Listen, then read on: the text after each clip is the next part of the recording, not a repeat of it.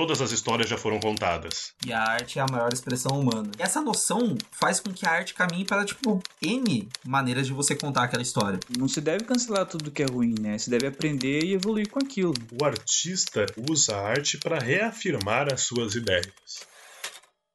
Olá, bem-vindo à nossa mesa de roteiristas. Eu sou o LH, o apresentador desse programa, e hoje vamos falar sobre para quem você conta suas histórias. Se você fosse a última pessoa na Terra, você ainda escreveria alguma história? Você escreveria um roteiro? E para a gente conversar sobre essa pergunta, esse questionamento, está aqui ele, Rafa Monteiro. Oi! Tudo bem, gente? Vocês escreveriam para vocês mesmos mortos? Uau! Como assim? Adorei. Eu já tô então. ampliando um pouquinho o escopo do raciocínio. Meu Deus, tá. Beleza, gostei. Gostei. Está aqui com a gente também, Thiago Tião. Olá, amigos da mesa. Olá para você, ouvinte. E se você escreve uma história sobre morte, significa que você já está morto por dentro? Ô, louco. Não, porque eu não escrevi sobre morte, eu já morri. já respondendo. E último, mas tão importante quanto, André Arruda. Olá. Olá, você tá bem? Não, mas eu resolvi fazer uma voz mais empolgante dessa vez, porque eu tô cansado de falar que eu tô mal. Então- É, você tem algum questionamento inicial também, igual todo mundo hoje? Não, cara, eu respeito as normas e a estrutura do programa e eu guardo pro longo do programa, sabe? Eu não, não fico fazendo igual meus colegas aí, assim. Não, eu entendi a crítica, eu entendi a crítica. Mas eu pergunto então, André, você está vivo? É um conceito estranho, né? Eu acho que é uma pergunta complexa. Quem é que está, né? Bom, eu posso garantir que eu que não.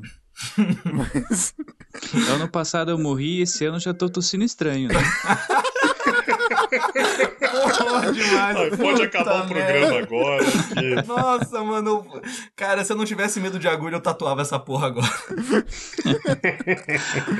Já que a gente vai começar o programa de verdade, eu quero me ater à pergunta do, do LH no começo do programa. Se vocês fossem a última pessoa da face da Terra, vocês ainda assim contariam histórias? Vocês ainda assim iam pensar, putz, vou escrever, vou tentar contar algo é, referente à minha experiência ou qualquer coisa assim? Eu acho que sim. Você acha que sim? Porque é uma maneira de você tentar se eternizar é deixando um legado. Pode ser ele uma carta, pode ser um livro, pode ser um roteiro, por que não, né? E então muito por essa coisa. Mas aí você não pensa que o, o eternizar não tá ligado à memória? E se você é a última pessoa você não vai, entre aspas, procriar como espécie, não tem por que você ficar eternizado? Que ninguém vai ler, ninguém vai lembrar. Pois é, é que isso é meio que um mecanismo de defesa, né? Você tentar criar alguma coisa para evitar a morte, ou se você tem a certeza dela que você ainda continue vivo através de algum meio, sendo esse meio um escrito, um- uma música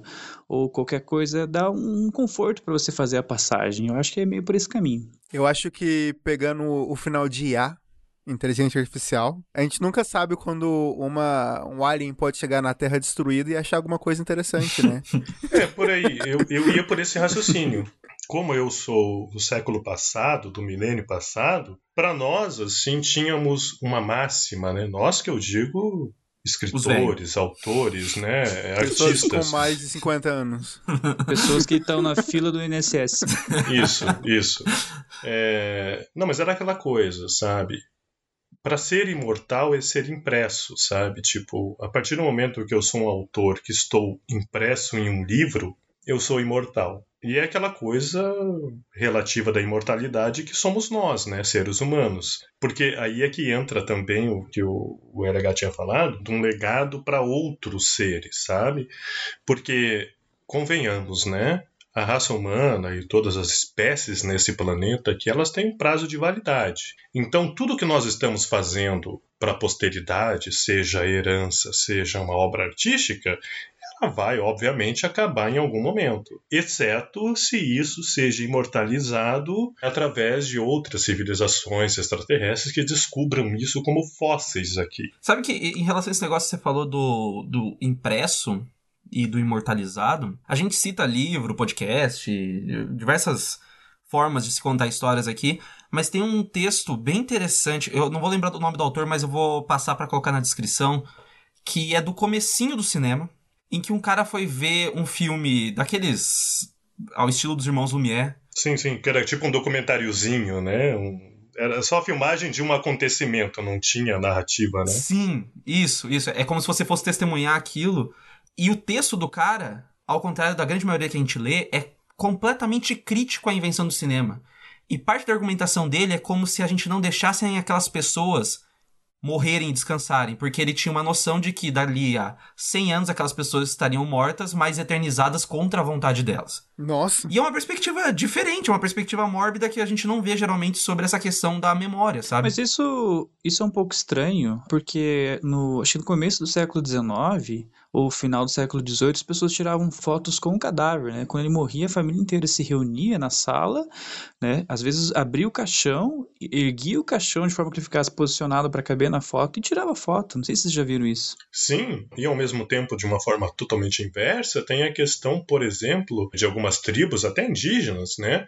Que elas consideravam por exemplo, né, quando tiravam foto, assim, elas nem sabiam, né, as pessoas, né, aqueles seres, oh meu Deus, o que, que é isso que estão fazendo? E de repente, quando elas viam a imagem delas impressas em outro lugar, né, porque nunca tinham visto espelho, nunca tinham se visto, né, e de repente se viram impressas em algum lugar, elas acharam que aquilo era um aprisionamento da alma. Mas, mas, isso é muito louco, porque a gente acaba entrando até na própria maneira com que a gente lida com a nossa mortalidade de cultura para cultura, e da maneira com que a gente lida com mídias. Não é à toa que, tipo, sei lá, hoje a gente discute maneiras de grupos étnicos e grupos sociais, grupos culturais diferentes estarem contando suas histórias com equipamentos cinematográficos ou a maneira com que eles vão lidar com mídias diferentes e tentar reinterpretar a história da humanidade tirando uma visão eurocêntrica e branca e tal, sabe?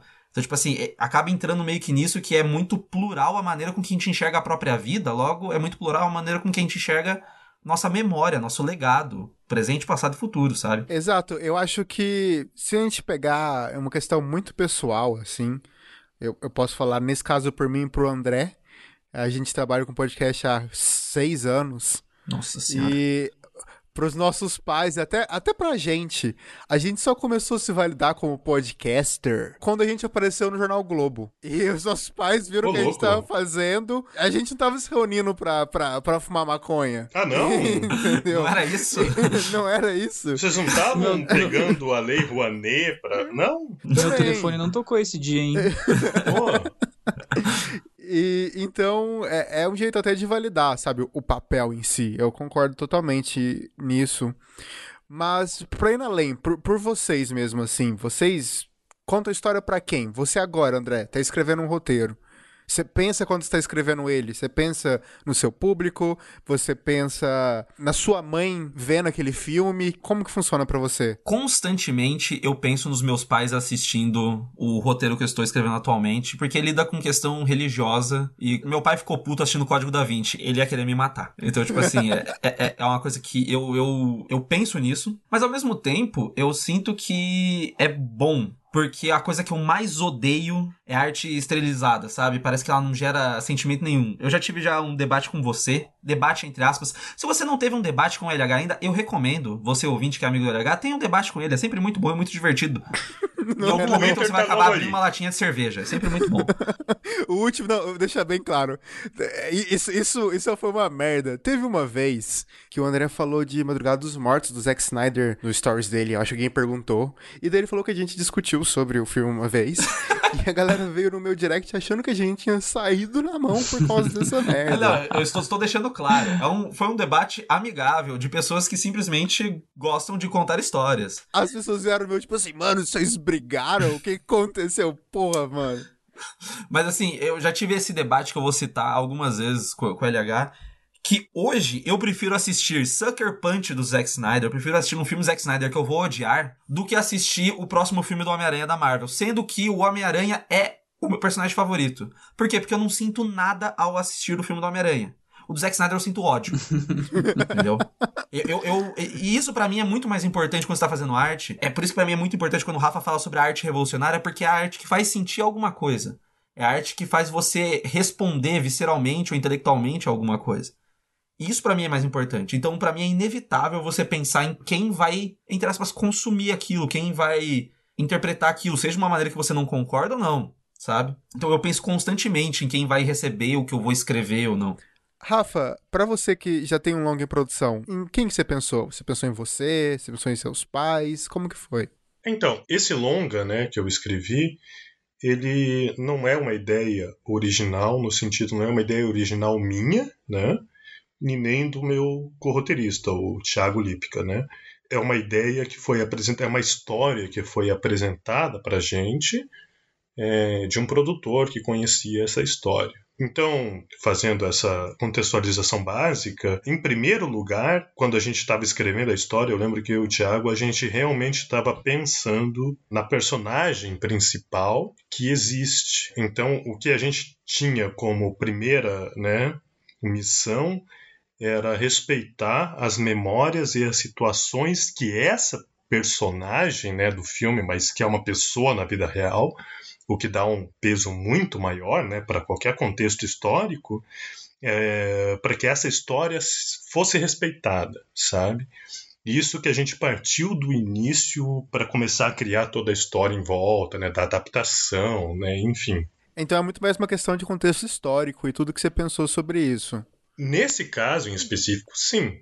Mas isso de uma maneira ou de outra mostra uma preocupação até, tipo, em ser verdadeiro com algo que você conhece e também uma, uma maneira de recepção, entre aspas, social, porque é a maneira com que há uma importância e um, uma dívida de contar essa história de uma maneira verdadeira com a, com a personagem, né? Não, não simplesmente zoar a biografia dela.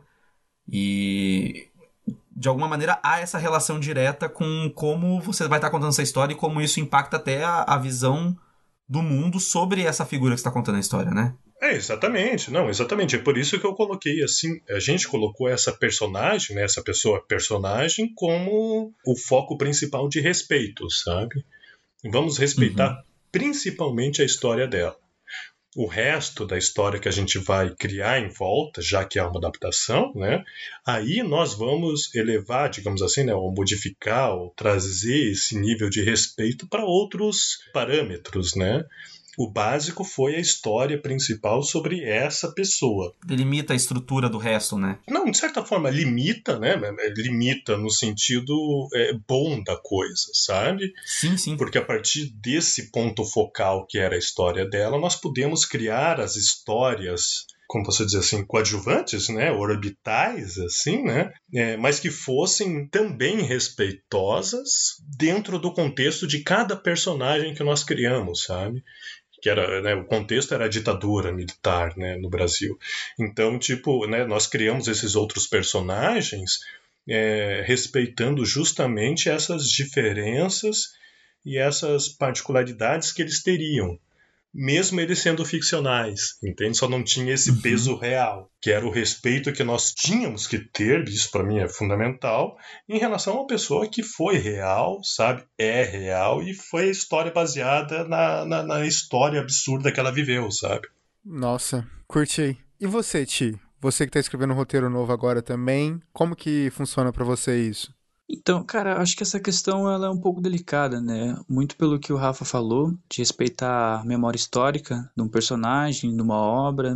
Se você pensa sempre o depois, de que tipo de interpretação que a sua obra vai, vai ter. Mas eu tava parando pra pensar um pouco hoje, e tipo, a tua história, ela só vai ganhar vida quando ela sair de você, né? E depois que você coloca ela no mundo, tipo, uma criança, ela não te pertence mais. E o pior, ela só vai se manter viva ou não, dependendo da forma como o público vai interpretar aquilo, seja de forma positiva ou negativa. Se não, a tua obra, a tua história pode cair no ostracismo.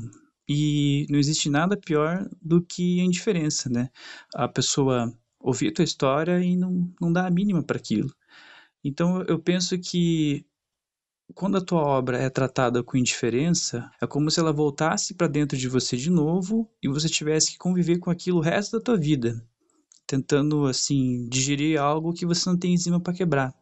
E até com uma questão de você experienciar algo que é meh, que é esquecível, é, é ruim, não só você produzindo algo, assim, é, é super. parece enfadonho. Quando eu, eu escrevi a crítica de cinema, para mim os, as críticas mais fáceis de escrever eram as super positivas e as que eram nota zero. O filme Duas Estrelas é horrível de escrever. É horrível, porque parece que ele não, não conseguiu nem te deixar puto. É, é a pior coisa. Não, e, e, essa questão, né, do esquecimento, né, do ser uma obra meh, né, ser uma obra ok, ou ser uma obra medíocre, né, no sentido do dicionário, assim, mediano, né, isso leva a gente de volta à questão.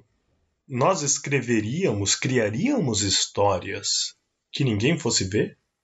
Não. Entende? Porque a questão, né? Eu também acho que não, porque eu prefiro ser meh do que não ser.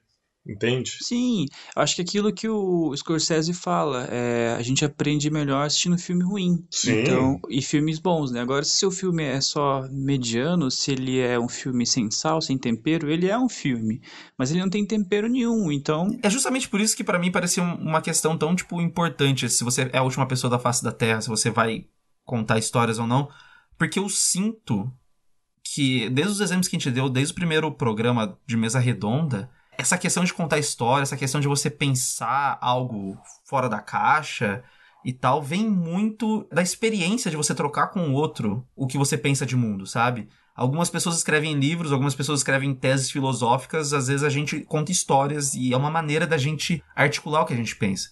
Não é à toa que quando a galera fala, tipo, ah, tal coisa é arte ou não, a gente acaba entrando na discussão mais de, tipo, básica de. Foi uma obra produzida por humanos querendo gerar emoções e reflexões, se sim é arte. E para mim isso está intrínseco uma explicação da gente estar tá querendo trocar a experiência, trocar ideias, é, conseguir conversar sobre as coisas, assim. É, eu acho muito válido isso que tá falando, porque se eu pegar meu exemplo do roteiro que eu estou escrevendo sobre um estudo de sociedade, eu acho que não faria sentido eu escrever ele se não tivesse ninguém para discutir aquele assunto depois sabe? E para ir além disso, vou pegar o exemplo do Pikmin e juntar um pouco com o que o, o, Ti comentou, que uma história em si, uma produção, é, ela só tá completa quando ah, no caso né, do Pikmin, os ouvintes, eles interpretam. E isso vai até da nossa edição e tal, tipo, o pessoal da ilha que editou, né? Por exemplo, o Júnior tem uma ideia do final sobre o monstro, qual é o barulho que ele tinha, que no meu roteiro escrevendo, eu tinha até um outro barulho na cabeça, que quando a gente conversou fez muito mais sentido aquele outro barulho, sabe? Então, a história dela só acabou de ser contada depois que outra pessoa ouviu e digeriu o assunto. É, eu sinto que a gente, quando a gente tá pensando só em nós, quando a gente tá escrevendo ou alguma coisa assim, de uma maneira ou de outra a gente fica muito sem senso crítico, porque hoje a gente vai odiar tudo ou a gente vai achar que tá escrevendo o próximo Cidadão Kane, entendeu? E eu acho que essa. É, você ter o mundo para ouvir, discutir, debater, é muito mais importante do que, do que qualquer outra coisa. Porque senão seria só algo que você tá reafirmando suas ideias, sabe? Não, e, então, eu vou além, sabe? para mim, assim, né? A arte é aquela coisa. O artista, ele realmente usa a arte para reafirmar as suas ideias. Mas ele usa a sua arte para reafirmar suas ideias e compartilhar com os outros. Então, a arte, para mim, é justamente isso. Eu tenho um ponto de vista que eu coloquei para o mundo. O que as pessoas vão interpretar disso, isso é arte. Sabe? O que elas vão levar disso de positivo para a vida delas, isso é arte. Sabe? Porque senão a gente estaria escrevendo bula de remédio, saca? Eu, eu entendo a problemática de quem é, se incomodar muito com a, o pensamento de você estar tá produzindo algo que alguém vai consumir ou que alguém vai assistir, ouvir, seja o que for o termo que você use, no sentido de, tipo assim, que parece que você está preso ao a opinião externa, e não é bem isso que a gente está discutindo, né? É, é uma, uma questão assim que nem está colocando, é uma questão de você. É tão válido a visão de mundo do Terence Malik no Árvore da Vida como uma tese filosófica, quanto qualquer outra tese uhum. filosófica escrita por uma pessoa no ambiente acadêmico. É uma Sim. maneira de se enxergar o um mundo e articular na linguagem que você conhece e domina, né? Quando, eh, na minha época de rockista, a última banda que eu tive, é, a gente procurava fazer um, um som autoral, assim, né? O nosso mote era não fazer cover. Porque a cena aqui de Curitiba, pelo menos, de rock e de heavy e de thrash é muito que baseado em cover, assim. E a gente não queria muito por esse caminho, né? A gente tava tentando criar alguma coisa assim meio autoral, é, sem rótulos e tal, né? Aí fica aquela, né? Ah, então acho que é por isso que a tua banda não foi pra frente, né? É, pode ser que sim. A gente não se preocupava muito como que o público ia reagir a isso. A gente só queria se expressar daquela forma harmônica entre a gente, né? Cada um tinha uma ideia ali e criar, ia juntando e a música, né? Então é muito por essa coisa de não é, usar o, a futura reação do público àquilo que você vai fazer. Senão você fica travado e acaba não saindo muita coisa, né? Eu também acho bem diferente questionar se nós, por exemplo, autores, né, nós criadores, né, todos os criadores. Para mim é bem diferente a gente questionar assim, não, nós vamos escrever para um público-alvo ou se nós vamos escrever e que se o público-alvo se interessar, a gente pode focar o assunto nesse público-alvo. Isso é uma coisa que acontece na TV, em novelas, sabe, personagens, né? O personagem que começou pequeno na novela porque o ator é bom, porque tem carisma, começou a crescer na opinião pública, então vamos mudar a narrativa para tornar esse personagem mais relevante, né, mais protagonista. Aí são duas questões, né, que nós temos que também discutir, se for o caso. Pegando o gancho do Rafa, por exemplo, quando você vai criar uma, uma obra, um cinema mais inclusivo, por mais que você tenha uma história original, é necessário você ouvir as histórias daquele público, né, principalmente para você tentar representá-los, né, e não cometer erros assim muito graves. Então, então é, a, a ideia é que você represente eles de forma coesa, né, e segura e que que. Não sei, me perdi um pouco. Acontece. Cara, você tava me enrolando perfeitamente. Não, então, é. Não, mas isso que é genial, sabe? Porque o raciocínio criativo é assim. A gente vai, vai, vai, vai e se perde. Depois a gente tenta voltar para algum lugar e tentar fazer sentido. Vou voltar. Então, quando você procura fazer uma obra, um, um, um filme, uma série mais inclusiva, por mais que a sua ideia seja original, é necessário antes você ouvir aquele público inclusivo, principalmente para você respeitar aquilo e não acabar é, criando conflito e, e deturpar aquele público. Ou seguindo um clichê que já existe, né? Ou não seguindo um clichê, exatamente. Não, obrigado, obrigado. Porque o clichê que eu ia falar é justamente isso, né? Porque estamos no meio de uma pandemia. Como consequência dessa pandemia, todas as produções, né? audiovisuais, cinematográficas foram quase zeradas, né? Tipo, do modo geral foram quase zeradas, porque, né, tipo, agora é o pessoal em casa fazendo, né? Então tem ainda, mas, digamos, a questão novelas foi, né? Tanto que estão reprisando uma novela, acho que a novela das nove, tá, tô chutando agora mas acho que é Fina Estampa o nome. Tá, mas não importa o nome, não importa. Eu sei que é uma novela que tá passando agora. Mas aí que tá. É curioso pensar como é reprise, é uma novela antiga, uma novela, sei lá, de 4, 5 anos atrás. E como os assuntos mudam, né? Como o contexto muda, inclusive de representação artística e de análise artística muda, é, nessa novela tem o Ayrton Graça e ele tá lá na novela fazendo o papel do quê? De um preto segurança de uma madame, sabe? Ele não é o protagonista. Ele é tipo a Regina Casé em outras novelas que já fez, tipo, ah, empregada, ah, blá, blá, blá, blá, blá, blá, sabe? E, em relação a isso, é até uma, uma coisa, assim, que eu, às vezes eu me questiono sobre, tipo, a gente tá óbvio, novela é o, é o comparativo ao Campeonato Brasileiro, do mesmo jeito que filme é Copa do Mundo. Sim, um sim, é sim. pra durar bem mais curto e o outro, assim, você tem que ficar engajando. Perfeita análise, hein, Arruda? Meu Deus, velho. Porra. É que eu, eu, juntei, juntei paixões, juntei paixões, aí fica isso aí. É, eu também junto paixões e eu te amo. Mas assim, às vezes eu me questiono sobre quando autores parecem estar querendo a validação de um grupo específico. Ou seja, parecem, sei lá, tá querendo soar é, inclusivo simplesmente pro Twitter. André, posso fazer só um, um, comentário bem contemporâneo? Mas o Fantástico mostrou uma propaganda do grupo Ambev.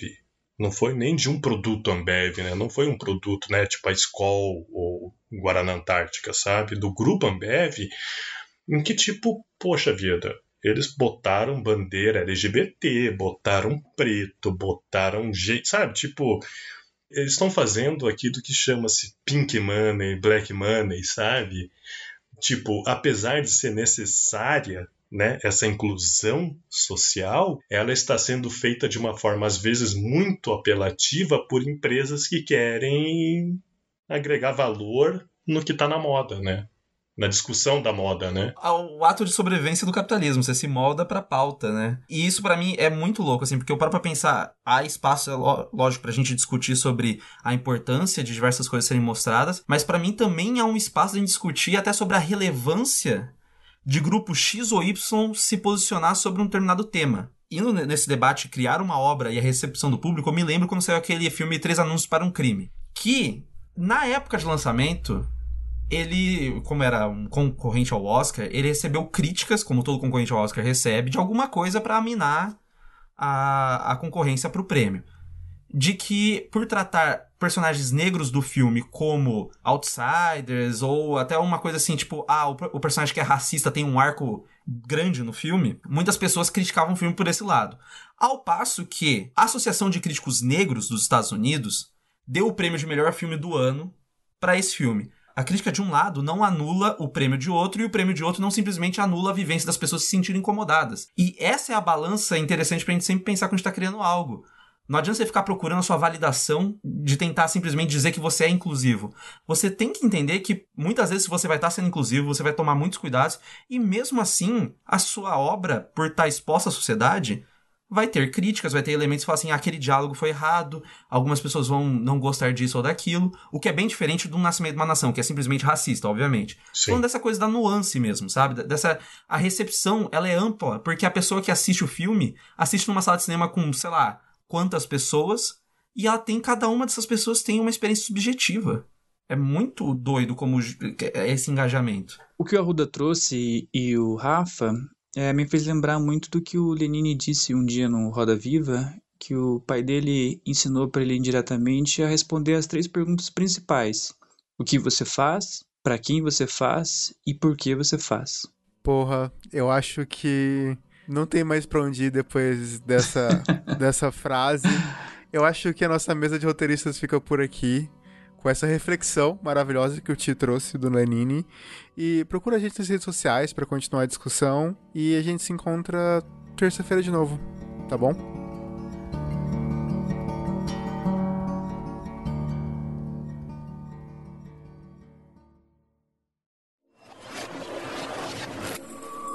Este programa foi editado por Ilha Flutuante.